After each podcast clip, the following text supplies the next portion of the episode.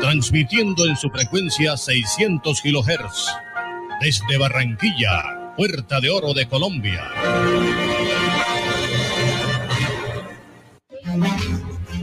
Escuche todos los sábados de 8 a 9 de la mañana por Radio Libertad, la potentísima del Caribe colombiano. Informativo Magisterial, programa institucional de la Asociación de Educadores del Atlántico, ADEA. Informativo Magisterial, la voz de la paz, porque la educación es un derecho, no una mercancía. Informativo Magisterial. Informativo Magisterial. Con todas las noticias del Magisterio. Las voces de los protagonistas. Contento con nuestra participación en la... la decisión del señor presidente se veía venir. Los educadores del país. Afortunadamente hemos conseguido uno de los propósitos.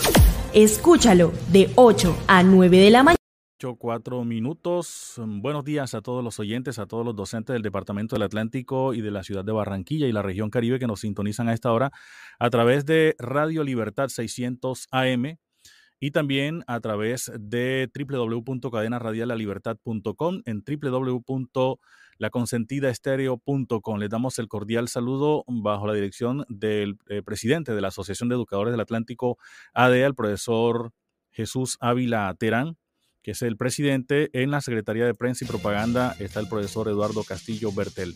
La conducción técnica en Radio Libertad, Jesús Peroso. En la asistencia periodística me acompaña Alejandro Matías. Y en la presentación y coordinación, quien les habla, Elvis Payares Matute. Le damos la más cordial bienvenida a Informativo Magisterial, el programa de la Asociación de Educadores del Atlántico ADEA. Los hechos de la paz y la convivencia son noticia en Informativo Magisterial. 8 de la mañana, 5 minutos, 8, 5 minutos. Se desarrolló en el transcurso de esta semana eh, la marcha convocada por la Federación Colombiana de Trabajadores de la Educación el día jueves 26 de noviembre del 2021 en el que hubo una nutrida participación de todo el magisterio, sobre todo por la conmemoración del Día de la No Violencia contra la Mujer. Saludo cordial, Alejandro Matías. A esta hora nos acompaña también desde otro sector de la ciudad de Barranquilla. Buenos días, Alejandro. Cordial saludo para usted, Elvis, y a toda la audiencia que nos escucha a esta hora de la mañana en el informativo magisterial por Radio Libertad. Elvis, le recordamos a todos los docentes que el pasado 25 de noviembre fue realizado la movilización a nivel nacional en todo el país en vísperas del paro nacional convocado por la Federación Colombiana de Trabajadores de la Educación y también por la no violencia a la mujer, por la vida, paz, democracia, contra el paquetazo de, Duque y la corrupción. Sí, señor, también se han desarrollado en el transcurso de esta semana eh, actividades de manera virtual por parte de la Junta Directiva y sus secretarías en el Día de la No Violencia contra la Mujer. También se desarrolló un tema importante que tiene que ver con la presencialidad eh, y el rechazo por parte del magisterio para el tema de la presencialidad, las razones médicas. También eh, estaremos hablando en el transcurso de esta emisión de informativo magisterial sobre eh, las conversaciones entre los, las centrales obreras y el gobierno nacional por el incremento del salario mínimo. Las mesas de conversaciones que, bueno, durante muchos años el gobierno ha terminado por decreto, ha determinado el incremento del salario mínimo. Mire, que las centrales obreras han manifestado que esperan un 6% de aumento en la toma de decisiones por parte de los empresarios y el gobierno nacional para el salario mínimo en vista también de la inflación que atraviesa el país. Sí, señor. Por acá ya nos están saludando. Alberto González nos reporta sintonía.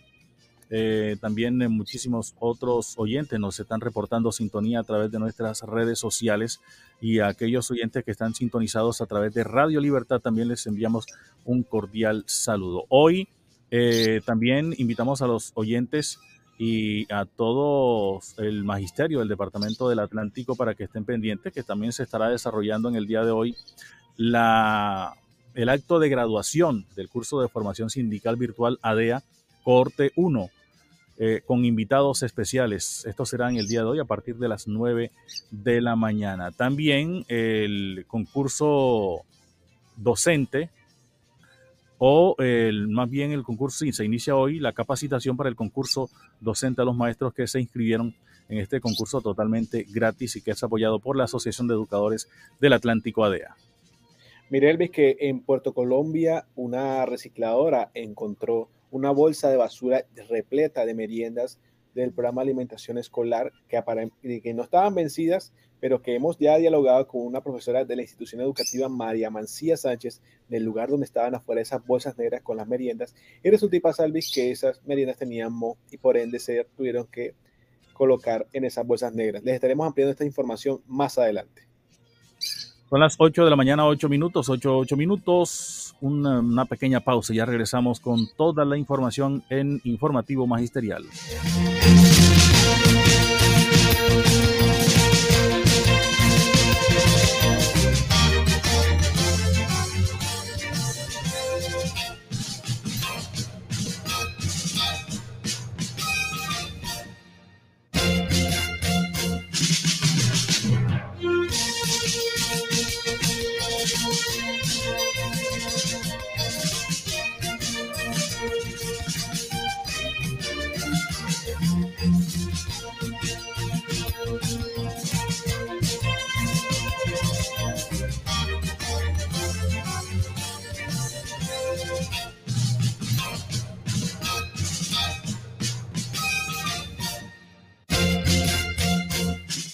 Las 8 de la mañana, 9 minutos, 8, 9 minutos en Informativo Magisterial, el programa de la Asociación de Educadores del Atlántico ADEA, eh, a través de Radio Libertad, a través también de nuestras redes sociales.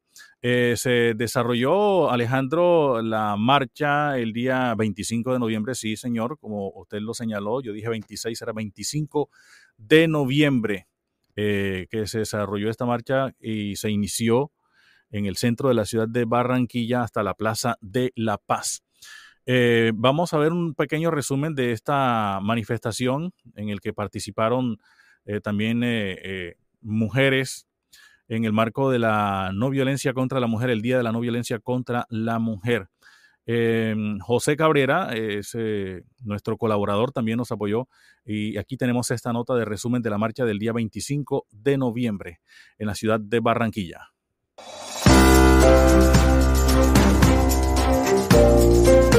Hermano, dame tu mano, vamos juntos a buscar una cosa pequeñita que se llama libertad.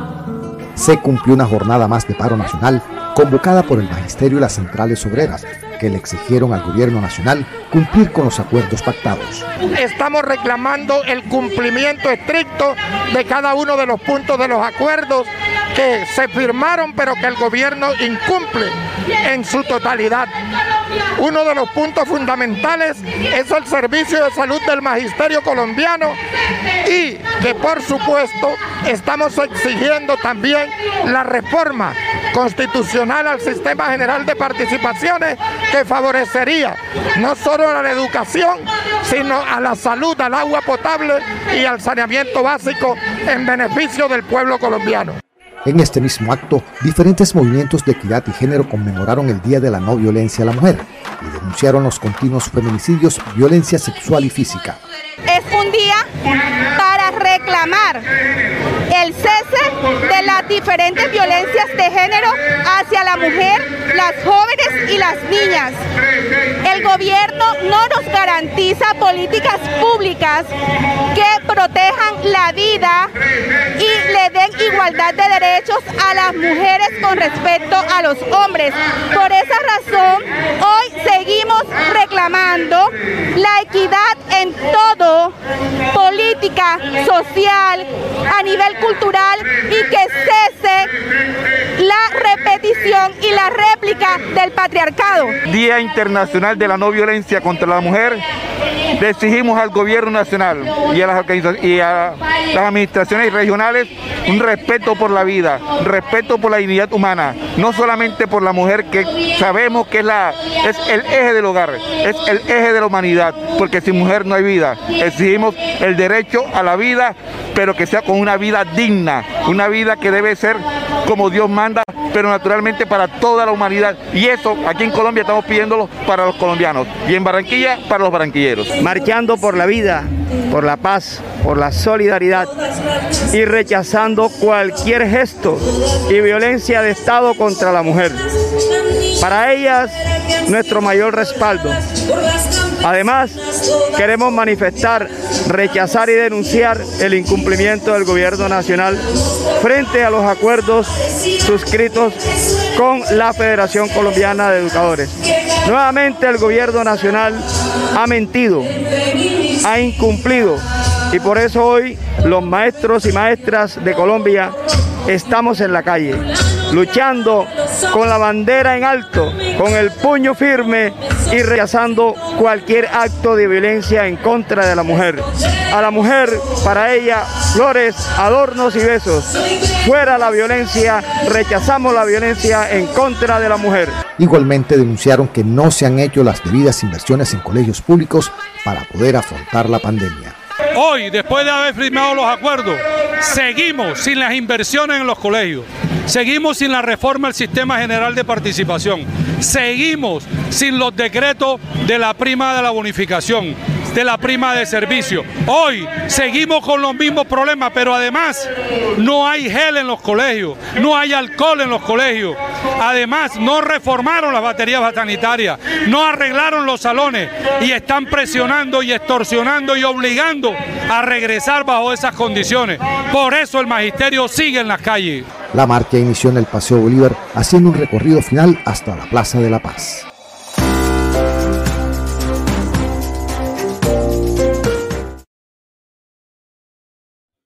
Bien, ahí estábamos escuchando y viendo eh, quienes nos están sintonizando a través de Facebook y a través del canal de YouTube eh, las manifestaciones que se desarrollaron en el transcurso de esta semana. Pero hay algunas otras conclusiones, Alejandro.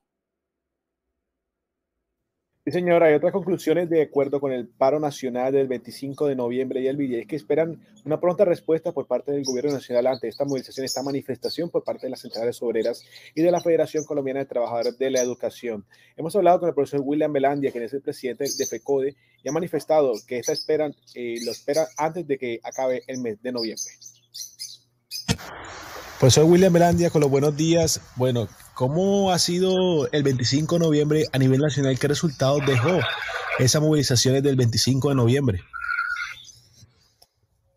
Primero un saludo para todo el magisterio de Atlántico, para su equipo periodístico, nuestra filial la DEA, para usted Matías y por ese trabajo que hacen a través de nuestro programa institucional. Sí, efectivamente el 25 de noviembre, en medio de esa gran movilización, y justo el día que celebramos el Día Internacional de la Eliminación de la Violencia contra la Mujer, al Magisterio Colombiano se le convocó a paro de 24 horas. ¿Y por qué paro? Por la negligencia del gobierno para la implementación y cumplimiento de los acuerdos. El tema de la salud, el tema de la agresión, la victimización de que son objetos los maestros, nuevamente hay otra vez amenazas contra compañeros del Ejecutivo y de la gente unitaria y de muchas organizaciones que lideran de implementación en el año 2019 y que ya debería estarse ejecutando. De igual manera, la convocatoria a la mesa de financiación, mesa de alto nivel, que es urgente porque cada año que pasa el sistema general de participaciones es más deficitario, hay más precariedad en la prestación del servicio. estamos hablando de los niños, de las niñas, de los jóvenes, el derecho a la educación de nuestra niñez, el tema de la comisión tripartita para el estatuto de la profesión docente. Y, por supuesto, la garantía del derecho a la salud Fíjese que el gobierno a sabiendas de que el 22 de noviembre terminan 8 de los 10 contratos, dilató el proceso, ni siquiera después de la mesa de negociación se dio a la tarea de buscar con continuidad desarrollar un ejercicio que permitiera la construcción del pliego, la definición de un cronograma y que se adelantaran acciones para la limitación pública. Por el contrario, dos consejos directivos que estaban programados, uno extraordinario y uno ordinario en el mes de septiembre, que se empezaron a desarrollar, fueron suspendidos abruptamente y se vinieron a terminar ahorita en noviembre de la semana pasada, precisamente a raíz de la presión de la Federación, la exigencia de que qué va a pasar con la salud de los maestros y sus familias por la mala prestación por parte de los actuales prestadores. consecuencia, la respuesta fue positiva. Se le exige al gobierno nacional en cabeza del presidente de la República, del ministro de Hacienda, porque decimos que el Ministerio de Hacienda están trabajando los procesos y, por supuesto, el Ministerio de Educación y la función pública que hicieron parte de la mesa de negociación para que cumplan, honren los acuerdos y le garanticen al magisterio la implementación de esos acuerdos y, por supuesto, un proceso transparente en ese en la invitación pública que tiene que desarrollarse para consolidar los nuevos prestadores de salud que decimos nosotros tienen que tener infraestructura, el músculo económico, los elementos de jurídica y de los requisitos habilitantes que hacen parte de la construcción del pliego de condiciones para que se cumpla la satisfacción con un contrato bien elaborado, la prestación del servicio de salud y por supuesto la garantía plena también de la seguridad y salud el trabajo para los maestros de su país. Estamos atentos a la respuesta que es el ministerio que están adelantando las acciones, pero como dijimos nosotros, así nos decían en el año 2019, estamos adelantando ya los decretos al lado, pero nunca salieron y esperamos que haya una respuesta positiva o si no, como lo hemos anunciado, pues adelantaremos las acciones que en función de la Constitución y la ley nos toca nos tocaría adelantar los más para que se cumpla, porque es que no podemos seguir permitiendo que se hagan los acuerdos, se dilaten los acuerdos, no se cumplan los acuerdos y el gobierno como si nada. No, tenemos que ya desde ahora alertar al, magisterio de que adelantaremos las acciones necesarias para que se cumpla lo acordado en la mesa de negociación. Profesor William Melandia, ¿dentro de cuánto esperan respuesta por parte del gobierno nacional? La semana entrante. La idea es que haya acciones por parte del gobierno que se muestre realmente cuál es la voluntad política y si no, como lo, hemos dicho, pues vamos con el tema jurídico, vamos preparando al magisterio y si no, y las denuncias internacionales, si no hay ninguna respuesta por parte del gobierno, pero la idea es que ya se empiece a mover el tema porque es una obligación del Estado para con los y maestras del país. Pues William Melandia, hablando un poco acerca del salario mínimo, el salario mínimo que va a haber próximamente, ¿qué se espera por parte de la federación? ¿Qué espera, qué porcentaje espera que crezca por parte de la Federación Colombiana de Trabajadores de Educación el tema del salario mínimo? No, pues las agullas por las que atraviesa sobre todo la gente que gana un salario mínimo legal o menos, pues son grandes, porque este gobierno no ha implementado una política social que permita paliar las necesidades, las necesidades básicas, por eso hablábamos de la renta básica para más de 9 millones de colombianos, para más de 9 millones de hogares colombianos, no de 9 millones de hogares, mire la dimensión de la, de la necesidad. En consecuencia, nosotros aspiramos a que haya un salario mínimo que en función de la inflación real, porque es que la inflación está disparada en este país, garantice que se permita un desarrollo de este derecho de manera que posibilite que las familias tengan un acceso a sus necesidades básicas con un recurso que garantice potenciarlas. Entonces, nosotros estamos hablando mínimo, mínimo así, abuelo de pájaro, digámoslo, de un incremento salarial del salario mínimo del 6%. ¿sí? Aquí los empresarios salen siempre con el cuento de que no, que la economía no, la economía hay que activarla con plata y ese fue el error de este gobierno. Negaron la renta básica sabiendo de que ese podría ser un elemento que hubiera potenciado atender a las necesidades básicas de las familias, eh, la activación de la misma economía para el país. Hoy la inflación está totalmente por, los, por las nubes, no pueden taparla de ninguna manera y esperamos que en la mesa de, discusión se entienda que aquí hay que ayudar con recursos que realmente permitan atender las necesidades básicas de nuestras comunidades, a nuestras familias y en consecuencia que sea serio el gobierno y posibilite un incremento salarial en consonancia con la realidad que hoy estamos viviendo. Pues William, muchísimas gracias por su tiempo en Informativo Magisterial. Con mucho gusto. Bien, Alejandro, ahí escuchamos al eh, presidente de la Federación Colombiana de Trabajadores para la Educación, el profesor William Belandia, a través de informativo magisterial. Y a propósito de ese último tema que eh, él tocó eh, sobre el incremento del salario mínimo y las discusiones, las reuniones para con el gobierno tratar de acordar una cifra de incremento del salario mínimo para el año 2022. Eh, también se ha referido Fabio Arias Giraldo, que es el fiscal de la Central Unitaria de Trabajadores. Eh, esto es lo que ha señalado él con relación las reuniones que se mm, tendrán a partir de la próxima semana nuevamente con el gobierno nacional para el incremento del salario mínimo. Escuchemos a Fabio Arias, directivo de la Central Unitaria de Trabajadores. El Comando Nacional Unitario, conformado por las centrales sindicales y la Confederación de Pensionados, estamos discutiendo una propuesta unificada para llevar a la Comisión de Concertación.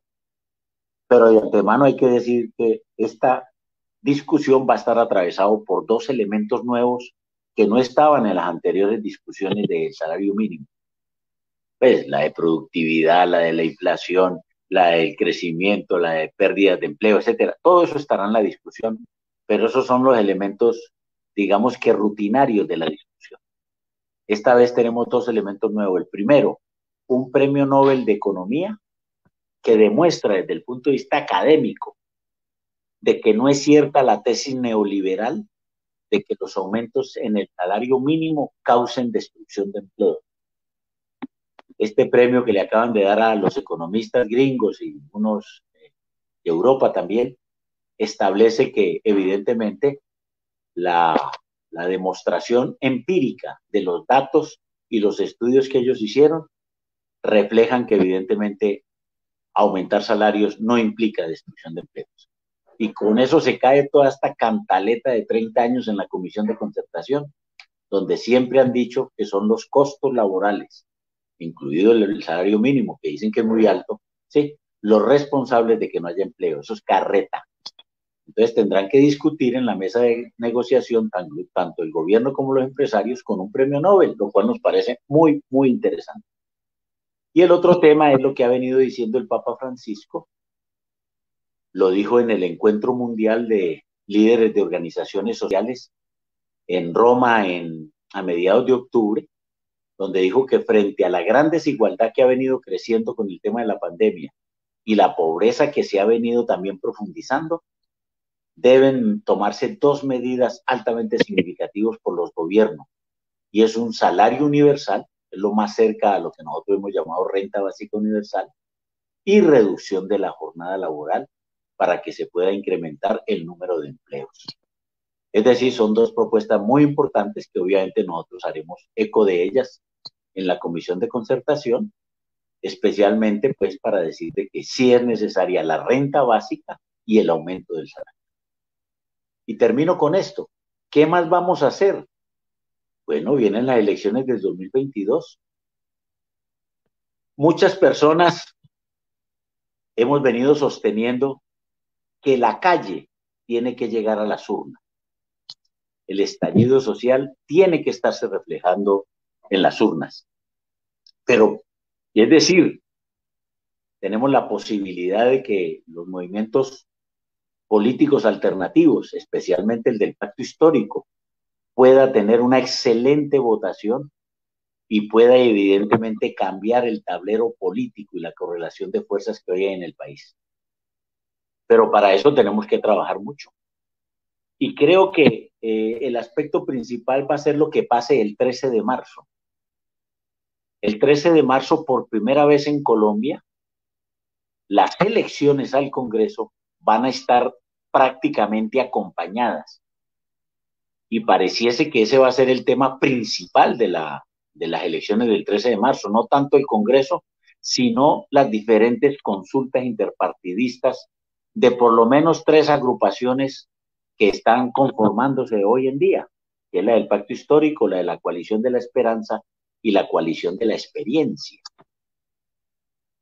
Eh, entonces, saber el resultado desde el 13 de marzo de quiénes son los candidatos que van a ir a la primera vuelta y con qué fuerza cuenta cada uno, va a ser una situación muy significativa para ver qué pasa en la primera vuelta. Inclusive para poderse saber si en la primera vuelta puede definirse de una vez el presidente de Colombia. Bien, ahí escuchamos las declaraciones de Fabio Arias, eh, directivo de la Central Unitaria de Trabajadores, quien eh, participó en el marco de el panel Movilización Social, Comunidad Educativa, Científica y de Salud, la Escuela de la Presencialidad y Pandemia, organizado por la Secretaría de Prensa y Propaganda de la Asociación de Educadores del Atlántico ADEA. 8 de la mañana, 27 minutos. Nos tenía una historia usted, Alejandro, desde el municipio de Puerto Colombia. Sí, señor. Y resulta y pasa que se encontraron más de mil meriendas del programa Alimentación Escolar en el municipio de Puerto Colombia. Lo hizo una recicladora, quien denunció que el pasado miércoles hacia las horas de la tarde, más de mil productos del programa Alimentación Escolar fueron hallados en, al menos ocho bolsas de basura a las afueras de la institución educativa María Mancilla Sánchez. Cabe resaltar que la recicladora denunció que los productos no estaban vencidos, dado que sus fechas de caducidad corresponden al mes de diciembre. Pero sobre esta situación hemos hablado con la profesora con la profesora Elvis, la profesora Alba Castro, quien hace parte de la institución educativa y nos explicó de qué está pasando, qué fue la situación y cómo ocurrió. Resulta y pasa, Elvis, que estos, estos productos no estaban vencidos, pero sí tenían mo, lo que sí causó preocupación y por ende estaban en esas bolsas. Y los niños sí recibieron adecuadamente el programa de alimentación escolar. Escuchemos las palabras de la profesora Alba Castro, que es docente de la institución educativa María Mancilla Sánchez del municipio de Puerto Colombia. Lo que pasa es que la metieron en un cuarto con este, aire acondicionado y ellas se, se pusieron con Lógicamente esas meriendas no se podían repartir a los niños. Entonces, este, eso se levantó actas, se mandaron para, para eh, Secretaría de Educación, para la gobernación, todo ese, todo ese protocolo se hizo. Y esas meriendas, lo que de pronto eh, fue mal, mal procedimiento fue que la vianda, que es la que este, es la encargada, eh, ella los colocó ahí en unas bolsas negras en la puerta del colegio una señora que recicla las encontró y ahí fue donde se genera toda la polémica, pero eh, en verdad esas meriendas ya no eran eh, eh, aptas para el consumo de los niños porque tenían muy miedo, les dio miedo a ellos porque no tenemos nada que ver, el colegio, la institución no, no tiene nada que ver con eso, este, les dio miedo a, a, a ese ente que es la vianda, de, que los niños consumieran esa merienda así, que después, más adelante, eh, pues caía mal a los niños, porque de pronto una diarrea, de pronto. Entonces, eso fue el proceder de, de, esas meriendas, pero que la institución no tiene la culpa. Y fueron, además de eso, fueron respuestas, o sea, que los niños no quedaron sin merienda, sino que se les dio sus meriendas debidamente estipuladas. Ok, o sea, a los niños recibieron el programa de alimentación escolar adecuadamente, solamente que encontraron eso, esas meriendas que no estaban aptos para el consumo porque tenían mo. ¿Es así? Exactamente, así es, así es. Pero que fueron, eh, fueron, este, e, ella, o sea, las mm, meriendas que se dañaron, todo ese lote que se dañó, este, Secretaría eso fueron, los niños, este, se la, se la dieron los niños no quedaron sin merienda, ellos recibieron sus meriendas adecuadamente. ¿Cuándo recibieron la merienda? Bueno, la fecha no la tengo clara porque eso lo manejan, es la vianda, como le digo, nosotros no, no sabemos, pero sí, porque de donde no hubieran recibido estas meriendas, de seguro que los padres de familia hubiesen ido enseguida a la institución a reclamar las meriendas y todo. Inclusive ayer comenzaron a nuevamente a repartir merienda, que creo que es el último el último lote que se, que se tiene que, entregar hasta ayer. Ahí escuchábamos a la, la profesora a la, a la profesora Alba a la profesora Alba Castro, quien nos explicó esta situación que está ocurriendo, que, está, que ocurrió pues en la institución educativa María Mancía Sánchez del municipio de Puerto Colombia.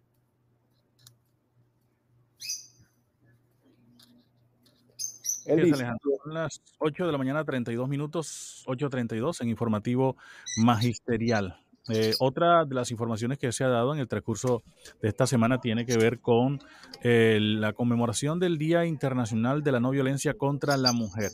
En Colombia hay unos datos, eh, fueron asesinadas 2,7 mujeres cada día en los últimos años. Este es el panorama actual de la violencia de género en el país. El 25 de noviembre se conmemoró el Día Internacional de la Eliminación de la Violencia contra la Mujer y en Colombia el panorama parece eh, desolador. Em, un nuevo informe de la ONU, ONU Mujeres, basado en datos de 13 países desde la pandemia, recoge dos que dos de cada tres mujeres padecieron alguna forma de violencia o conocían a alguna mujer que la sufría. Por desgracia, solo una de cada diez dijo que recurriría a la policía en busca de ayuda. En todo el mundo, una de cada tres mujeres ha sufrido violencia física o sexual, principalmente por parte de un compañero sentimental y cada día 137 mujeres son asesinadas por miembros de su propia familia. En Colombia las cifras no dan tregua. En el último informe presentado por Medicina Legal frente a la situación de violencia, de género reveló que Colombia los índices de violencia contra las mujeres están desatados. Según compartió la entidad durante enero y octubre de 2021, 98.545 mujeres fueron víctimas de algún tipo de violencia de estas cifras. 797 fueron, eh, corresponden a homicidios, los cuales aumentaron en comparación con el año 2020. En total hubo 88 casos más que el periodo anterior. 97.354 mujeres fueron valoradas por lesiones o agresiones, 16.402 por violencia interpersonal, 15.644 por presunto delito sexual, 8.534 por violencia intrafamiliar, 23.679 por violencia de pareja y se presentaron 394 casos de suicidios. Eh, sobre este tema también eh, se desarrolló un eh, panel o una conferencia No Violencia contra la Mujer, un panel, un pacto por la vida organizado por la Secretaría de Género, Igualdad e Inclusión de la Asociación de Educadores del Atlántico ADEA en cabeza de la profesora Indira Benavides. Y estuvo como invitada también Dubis Cantillo, que es magíster en Desarrollo Social, defensora de la dignidad humana y lideresa social, dándonos a conocer un diagnóstico del por qué se presentan los casos de violencia intrafamiliar o los casos de violencia contra las mujeres. Esto es lo que ha dicho Dubi Cantillo al respecto. El sistema patriarcal es un sistema estructural de poder económico, político, social, cultural, ambiental, que está presente en todos los ámbitos de la vida de las personas, de nosotros. Es el patriarcado. El patriarcado eh, es, un, es bastante complejo su comprensión y tiene un soporte ideológico bien fuerte como es la, la, eh, la, la tradición judeocristiana que nos llegó de España. Pienso muy particularmente que hay que hacer muchos estudios sobre, sobre las especificidades del patriarcado en nuestro contexto. Algunas teóricas consideran que aquí, eh, a la llegada de los españoles, no existió un patriarcado. Otros hablan de un patriarcado originario ancestral. Y otros que efectivamente, eh, y otro que eh, hubo una, un encuentro de los patriarcas españoles que es un patriarcado de altísima intensidad, con el patriarcado originario eh, aquí en América Latina. Entonces eso dio, como resultado el, lo que se llamó un entronque, un entronque patriarcal. Entonces tenemos un patriarcado, realmente el patriarcado, ustedes las tasas de, feminicidio y de violencia en España son altísimas, lo mismo que, que en Italia. Los países de tradición judío-cristiana por la misma concepción ideológica que subyace en una, en una mala concepción bíblica de, de, sujeción, de sometimiento, donde los hombres pueden hacer y disponer con la vida de las mujeres como, como les da la gana. Lógicamente que eso ha tenido unas fuertes implicaciones aquí en nuestro contexto. Entonces hay que ubicar por eso que estamos frente a una sociedad patriarcal, un patriarcado con una estructura de poder que no se trata de que estamos enfrentando, lógicamente que el patriarcado tiene sus manifestaciones en los hombres concretos y en una masculinidad hegemónica tradicional, una masculinidad hegemónica en nuestra, en nuestra sociedad, ¿verdad? Se manifiesta en el androcentrismo, en el machismo, en los estereotipos, en los imaginarios, y está presente en todo y se reproduce en la escuela, eh, en, la, en la familia y en todos los ámbitos de socialización humana. Entonces, eso es importante tenerlo presente porque ahí es donde se inserta la escuela, ahí es donde se inserta la ley, en un contexto y por eso la justicia es una justicia patriarcal, ¿verdad? Entonces, es bueno. Entonces hablamos de que existe un patriarcado, pero al lado del patriarcado también existe que tenemos una estructura de sociedad de clases, una sociedad clasista que nos segrega, que uno, donde uno tiene más que otro, más sistema económico, están en mejor situación económica que otros y eso tiene también sus implicaciones, ¿verdad? También está el problema del sexo, eh, el sistema de sexo-género. O sea, son, hay una intersección, una multiplicidad de, opresiones que como es la, clase, eh, el género, la raza, que conforman todo un complejo de situaciones que tienen, afectan a toda la sociedad en su conjunto, pero de manera más dramática a las mujeres. Bien, 8.38 minutos. Escuchábamos ahí entonces eh, a la profesora eh, Dubis Cantillo, Dubis Cantillo, quien estuvo participando, como lo hemos señalado, en este panel Un Pacto por la Vida el día jueves, que se conmemoró el Día de la No Violencia contra la Mujer.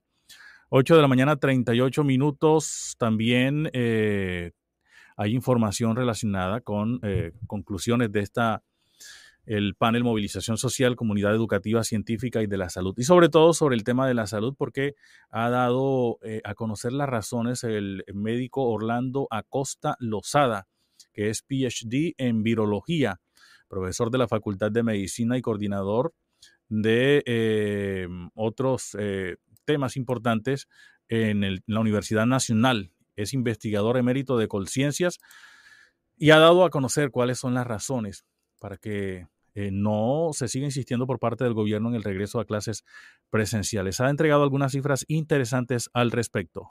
Parece sugerirse que ese pico que se ha venido posponiendo se podría presentar.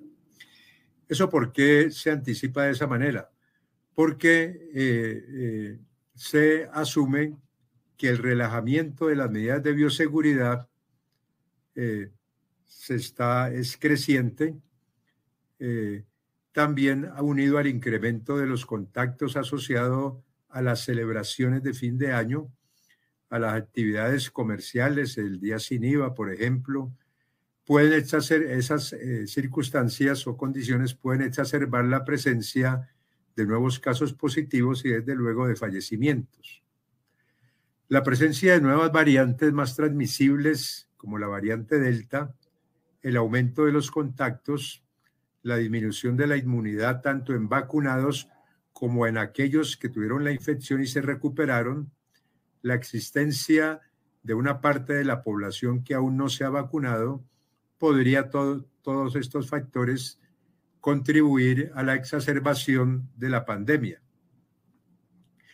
Ahora, ese nivel de exacerbación, pues eh, es difícil anticiparlo.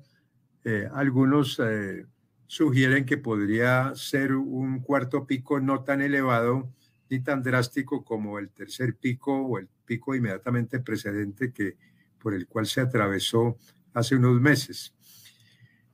En la medida en que, una en, que en una población el número de vacunados o de recuperados se incrementa, concediendo inmunidad a esta población, entonces la probabilidad de que el agente infeccioso, o sea, el virus, encuentre un miembro de la población susceptible a la infección se reduce significativamente. O sea que tan, reduciéndose así, desde luego, como consecuencia, la propagación de la infección. Es la denominada inmunidad de rebaño. Ahora, si uno lo ve en el caso específico de Colombia, los completamente vacunados eh, en el momento llegan alrededor del 46% de la población. Y el número cierto de, los recuperados, tanto asintomáticos como sintomáticos, no está establecido. No obstante, ustedes han visto en algunos medios, desde ese ya puede decirse que, que casi dos meses, se argumenta por parte de esas autoridades de salud en, sus diversos niveles y algunos voceros independientes, eh, pues indican o, mencionan que podría haberse llegado a la inmunidad de rebaño. Y el, y el porcentaje de todo ese conjunto que ha estado en contacto con el virus, bien sea con la infección o a través de la vacuna, se ha estimado a veces en 89%, otras en 80%, 75%, sin embargo, sin tener en cuenta que dependiendo en qué momento se aplicó la vacuna y en qué momento eh, un recuperado tuvo la, un recuperado de la infección tuvo la infección, entonces sin tener en cuenta ese tiempo eh, que lleva de inmunidad adquirida y el decrecimiento de ella en el momento, pues eso crea incertidumbre con relación a establecer o determinar si ciertamente en Colombia se ha llegado a la inmunidad de rebaño.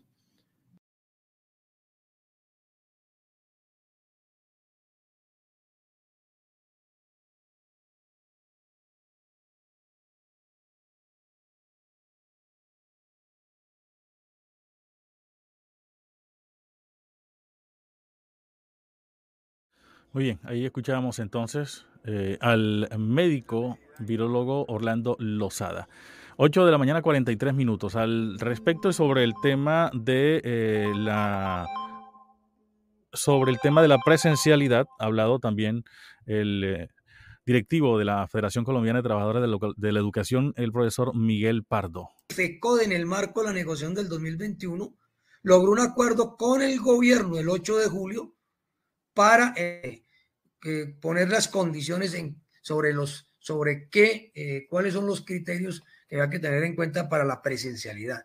Acuerdo que el gobierno sigue saboteando después de cuatro meses eh, y que no lo cumple, ni siquiera, pues, ni siquiera el gobierno ha convocado a las mesas de seguimiento que a nivel regional incluyen a los directores rurales o rectores, padre o madre familia y por supuesto a la filial de FECODE.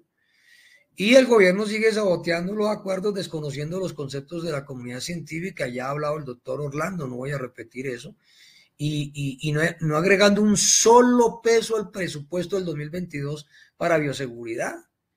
Para el gobierno la pandemia terminó desde el punto de vista de los recursos. 400 mil millones de pesos fue lo único que entró eh, a cuentagotas en dos años.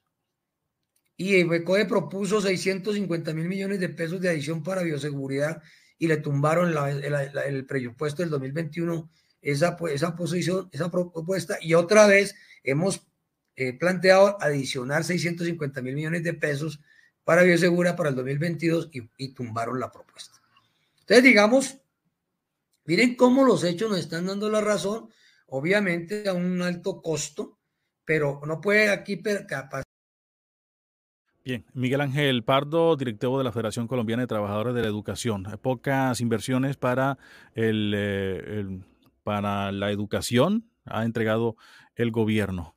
Eh, y sobre el tema de salud también, que ya hemos estado hablando y se han dado a conocer las informaciones sobre el incremento de casos de COVID-19 y también eh, las nuevas variantes, el tema de la salud sigue siendo importante. Y por eso hemos ahora contactado al profesor José Luis Castillo Pérez, que es el secretario de Asuntos Laborales de la ADEA. Él estuvo presente en una eh, capacitación de las Secretarías de Asuntos Laborales en la Federación Colombiana de Trabajadores para la Educación.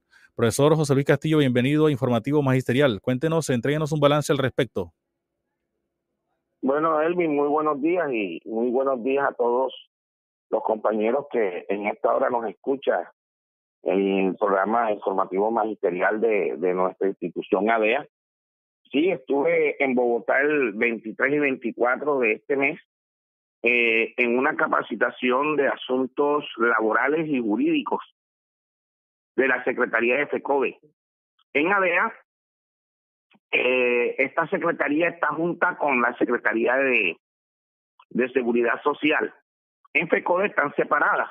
La Secretaría de, de, Salud es una y la Secretaría de Asuntos Laborales y Jurídicos otra. En ADEA está junta. Entonces da la casualidad que yo soy el, el, el directivo, el coordinador de, de las secretarías y por eso tuve que asistir a la parte laboral. Como estabas hablando sobre la salud primero, eh, les comento que, ahí hemos ido avanzando a pesar de que ya el contrato terminó y hay una prórroga, pero el gobierno intentaba prorrogar por más de un año, por más de un año este contrato, y bueno, la lucha de los diferentes filiales de, eh, de FECODE, de los comités regionales, eh, nacionales, eh, diferentes que, que se han constituido para la cuestión de la supervisión del contrato de salud, eh, se logró que, que si hay prórroga fuera por seis meses. para ir trabajando en el nuevo contrato y tener en cuenta todo lo que han venido haciendo estos diferentes comités en unión con cada una de las filiales y los vedores de cada una de las filiales en lo que tiene que ver con la prestación del servicio. Porque es que hemos logrado algo nuevo con este contrato y es que antes el auditor de ese contrato no es el sindicato, el auditor es la fiduprevisora. Y la fiduprevisora solamente hacía auditoría administrativa y todos sabemos que en eh, el prestador de servicio a nivel nacional va a seguir bien porque tiene para poder eh, demostrar que están bien. Pero no se le hacía una auditoría al servicio porque mm, no habían quejas. Eh, de pronto las personas lo dicen en el ambiente, en el corrillo, eh, en el pasillo, unos con otros, pero eh, quejas sentadas a la supersalud, al sindicato, no las había. Eh, en este año eh, han entrado una serie de, de quejas a la DEA, que eso ha servido para presentarlos en este comité, hacer que la fiduprevisora haga la auditoría del servicio y esa auditoría del servicio pueda eh, detectar las debilidades que hay y hacer un plan de choque para tratar de mejorar en esa prestación de servicio. Es así como hoy hemos visto y estamos esperando un acta eh, de acuerdo con, con los funcionarios de, de la Clínica General del Norte, en donde se han aplicado ya unos instructivos para hacer ese mejoramiento. En el CAR de los Andes podemos darnos cuenta de que ya se contrató una empresa diferente en, en lo que es el conmutador, que en atención de farmacia ya no hay tres módulos, sino que hay siete. Y ahí vamos poco a poco mirando eh, el plan de choque que estamos, que estamos haciendo para los otros temas como los medicamentos faltantes, eh, la no entrega de los medicamentos a tiempo, eh, la empresa que estaba entregando los medicamentos fue cambiada porque no estaban cumpliendo con los tiempos perentorios. Entonces nos estamos dando cuenta que poco a poco hemos ido eh, presionando a la fiduprovisora para que la fiduprovisora presione eh, al prestador de servicio y poder hacer estos planes de choque que mejoren la prestación del servicio. hay excusas como la cuestión de la pandemia, que los laboratorios se concentraron en, en producir eh, las cuestiones de la vacuna y los medicamentos que eran para la pandemia y la pandemia eh, sacó de servicio muchos muchas especialidades hasta medicina general pero bueno gracias a Dios eh, ya ha ido avanzando la la vacunación y bueno han reactivado nuevamente eh, la prestación del servicio. Eh, sobre la parte laboral y jurídica, eh, estuvimos en una capacitación eh, donde el fuerte principal es el, mayor logro que ha podido obtener el magisterio, que es la ley 115, Ley General de Educación, no porque nos den mucha prebenda a nosotros como maestros, sino por la defensa de la, eh, de la educación pública. Ahí hay muchas cosas como el gobierno escolar, como el consejo directivo, eh, los comités. Eh, hay muchas cosas donde los sindicatos filiales, los estudiantes, los maestros, los padres de familia, la comunidad educativa, eh, obtuvimos una gran lucha. Pero ¿qué nos estamos dando cuenta? Que este gobierno opresor, mentiroso, tramposo, corrupto ha venido modificando algunas cosas de la ley 115 con a base de la ley porque también tienen el poder legislativo y han venido modificando algunas cosas en donde eh, han venido golpeando lo que es la educación eh, oficial. Y a pesar de que eh, FECODE tiene sus sus asesores en todas estas cosas nuevamente están fallando con la cuestión de las prestaciones sociales, las deudas al magisterio, no están cumpliendo con los acuerdos, a pesar que estos acuerdos están firmados y intervino la OIT. Y a pesar de todas estas cosas jurídicas, eh, laborales, administrativas, lo conseguimos por estar en la calle. Hoy nos estamos dando cuenta que con el poder que tiene el gobierno, en la parte administrativa están haciendo algunos cambios, incluso de acabar con la, ley 115, que es la ley general de educación, haciéndole algunos arreglos y algunas cosas a su beneficio. Y la única forma de que nosotros paremos todo esto, y nos lo dijeron allá en la capacitación, es la protesta social, que debe ser el apoyo de la parte laboral, que debe ser el apoyo de la parte jurídica y administrativa. No solamente debemos pelear con los abogados, no solamente debemos pelear la parte legal, sino que el magisterio debe volcarse a las calles cada vez que hay una eh, convocatoria de la FECODE, una convocatoria de los sindicatos filiales. ¿Qué nos estamos dando cuenta? Que el gobierno ha sido muy, muy habilidoso en la cuestión de los acuerdos y ha constituido, eh, ha constituido sindicatos de papel, sindicatos de cinco personas, sindicatos de cuatro personas, para dividir las mesas estatales, para dividir la mesa de FECODE, para que ellos inmiscuyan y, están haciendo la ley para que cuando vengan estos pliegos de peticiones que, que se tienen que convertir en ley, esos acuerdos se tienen que convertir en ley y tienen que hacer modificaciones de ley, eh, se caigan y, y, y, y PECODE no tenga la fuerza eh, jurídica para estar como sindicato solo en, en esta situación. Entonces, eh, nos hicieron un llamado vamos a empezar a hacer una especie de escuela, así como la escuela sindical eh, hace capacitaciones a todas las bases para, para todo lo que tiene que ver con el movimiento sindical.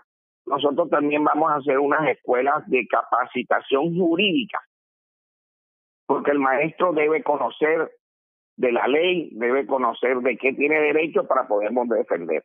Mira que ayer hubo movilización y se citó a la gente, antes ayer, perdón, y se citó a la gente y se le dijo que teníamos que ir y vemos como muchos rectores, muchos rectores citaron a los maestros a ir a laborar cuando era un paro nacional de 24 horas y muchos colegios, los maestros se fueron a laborar sabiendo que por ley el foro sindical no nos obligaba a estar dentro del colegio muchos coordinadores pidiéndole a los maestros el permiso sindical cuando saben que hay un paro nacional de 24 horas y no se debe pedir permiso.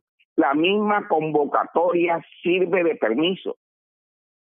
Entonces aquí nos damos cuenta cómo muchos maestros, por desconocer todas estas cosas de la ley y por no tener problemas de pronto con la Secretaría de Educación o con el rector o con el coordinador, se dejan vulnerar sus derechos por desconocimiento de, de la ley.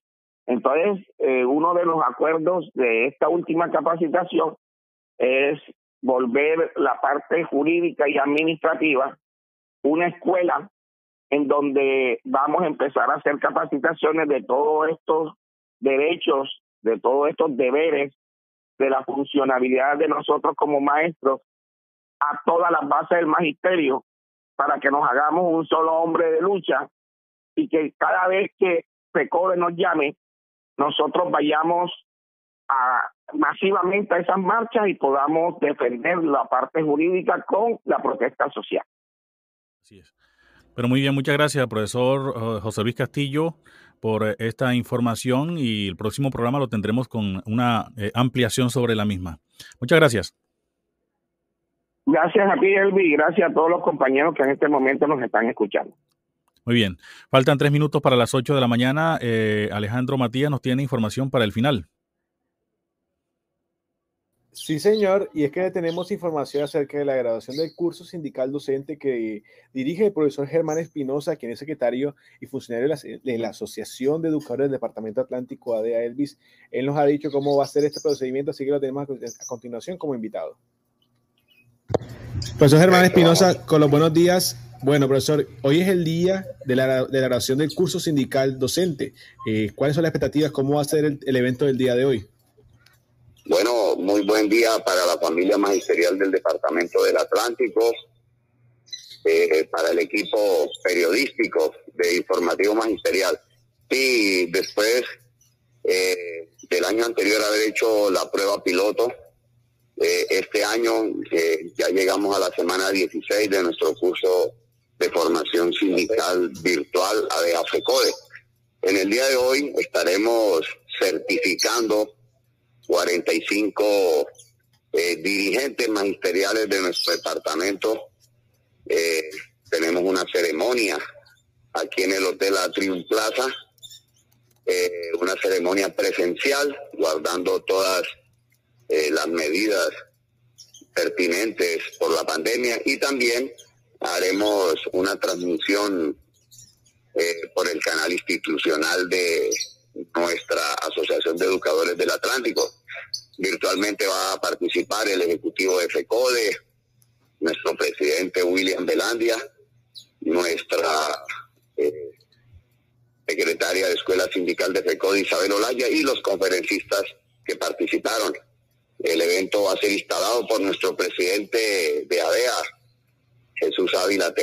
También vamos a contar con la participación de nuestros directivos eh, estamos precisamente en este momento recibiendo a nuestros graduandos que van a enriquecer esa eh, lucha sindical, esa lucha política eh, que siempre busca defender la educación pública, la educación pública como un servicio que contribuye al mejoramiento de la calidad de vida de nuestras comunidades. Y en ese sentido, pues, estos dirigentes eh, magisteriales eh, se potencian, se cualifican para enfrentar todas esas medidas eh, guerreristas, poco sociales de los gobiernos de turno.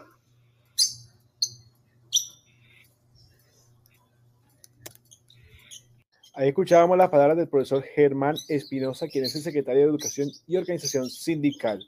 El día de hoy, Elvis, estará la graduación del curso sindical docente para los docentes que hicieron el curso. Sí, señor. De esta manera, Alejandro, hemos finalizado el informativo magisterial en el día de hoy, agradeciendo a nuestros oyentes por la sintonía eh, que nos han brindado. Bueno, les quedamos debiendo el saludo a los que se conectaron a través del Facebook y a través del canal de YouTube. La dirección del profesor Jesús Ávila Terán, presidente de la ADEA, en la Secretaría de Prensa y Propaganda el profesor Eduardo Castillo Bertel, en la asistencia periodística Alejandro Matías, la conducción técnica de Jesús Peroso en Radio Libertad y en la presentación eh, quienes habla Elvis Payares Matute. Les decimos muchas gracias eh, por su sintonía y que tengan una feliz mañana.